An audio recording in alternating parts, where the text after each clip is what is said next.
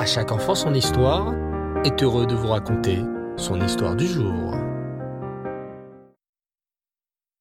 Bonsoir les enfants, me revoilà, vous allez bien? Baruch Hashem.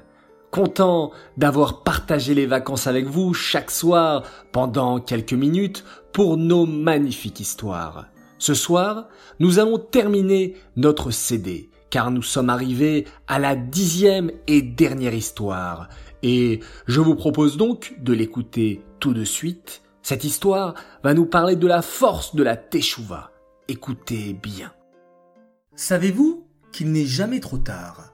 Lorsque l'on fait une bêtise, on peut toujours faire Teshuvah. Teshou quoi? Vous voulez savoir ce que c'est la Teshuvah alors écoutez attentivement l'émouvante histoire de Resh Lakish. Il y a de cela bien longtemps, vivait un homme qui s'appelait Resh Lakish.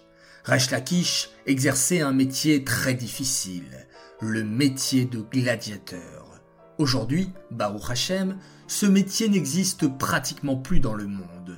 Mais à l'époque des Romains, les gens adoraient les spectacles de gladiateurs on organisait des combats sur un immense terrain qui s'appelait une arène.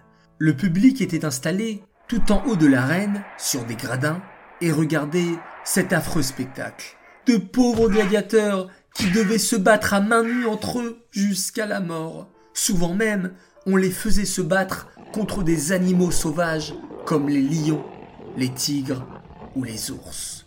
Malheureusement, Resh devait exercer ce dur métier.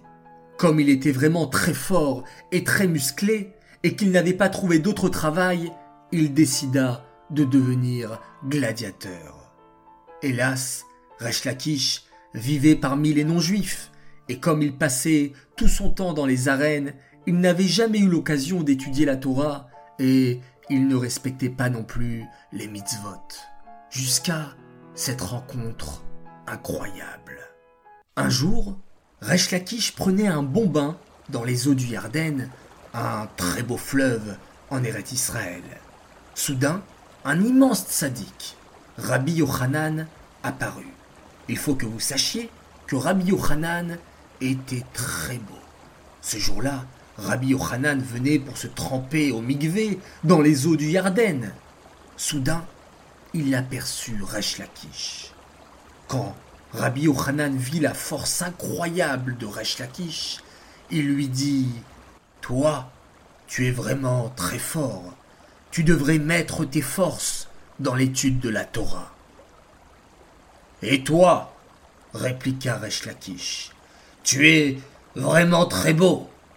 Ta beauté conviendrait mieux à une femme. Ha ha ha. Très bien, s'exclama Rabbi Yochanan. Faisons un marché. J'ai une sœur qui est encore plus belle que moi. Si tu es prêt à faire tes chouvas et à mettre toutes tes forces dans l'étude de la Torah, je te proposerai ma sœur en mariage. Marché conclu, répondit Resh Et c'est ainsi que Resh arrêta ce terrible métier de gladiateur pour se consacrer entièrement à l'étude de la Torah il étudia la Torah de toutes ses forces, et très vite, il devint l'un des meilleurs élèves de Rabbi Yochanan. Comme il se l'était promis, Resh Lakish épousa la sœur de Rabbi Yochanan, qui était une très grande tzadékette. On apprend de Resh Lakish la force de la Teshuvah. Il n'est jamais trop tard pour revenir sur le droit chemin, le chemin de la Torah et des mitzvot. Lorsque tu seras plus grand et que tu étudieras la Gemara, tu pourras trouver l'histoire de Resh Lakish dans la Maseret Baba Metzia.